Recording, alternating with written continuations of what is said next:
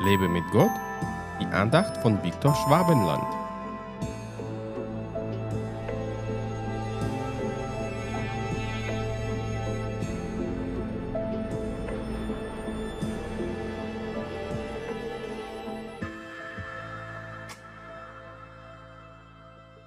Wenn nun ich, der Herr und Meister, euch die Füße gewaschen habe, so sollt auch ihr einander die Füße waschen.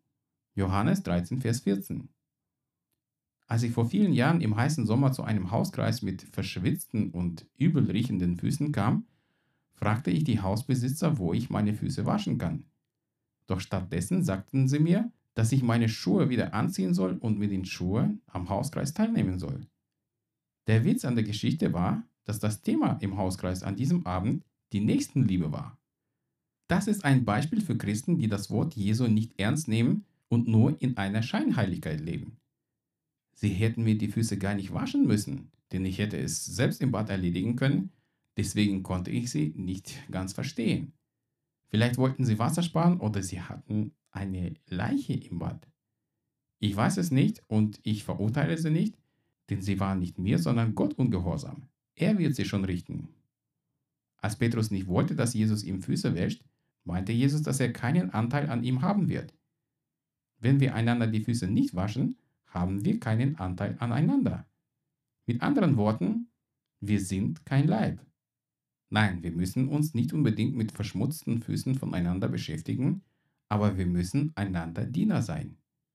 Nur wenn wir einander in Demut dienen, sind wir wirklich ein Leib in Christus. Die Füße der Jünger waren bestimmt dreckig und stinkend, aber Jesus hat das nicht geekelt. Er wollte ihnen zeigen, dass er sie so sehr liebt, dass er sogar bereit ist, ihnen ihre Drecksfüße zu waschen. Und die Liebe gehört normalerweise zu jedem Dienst im Reich Gottes dazu. Wir können ohne Liebe nichts tun, was Gott gefallen könnte, weil er diese Liebe ist. Sei ein liebender Diener, der bereit ist, seinem Nächsten die Füße zu waschen, auch wenn das Wasser zu teuer ist. Gott segne dich. Hat dich diese Andacht ermutigt? Wenn ja, dann teile sie bitte mit deinen Freunden. Und abonniere meinen Podcast und meinen Blog www.lebemitgott.de.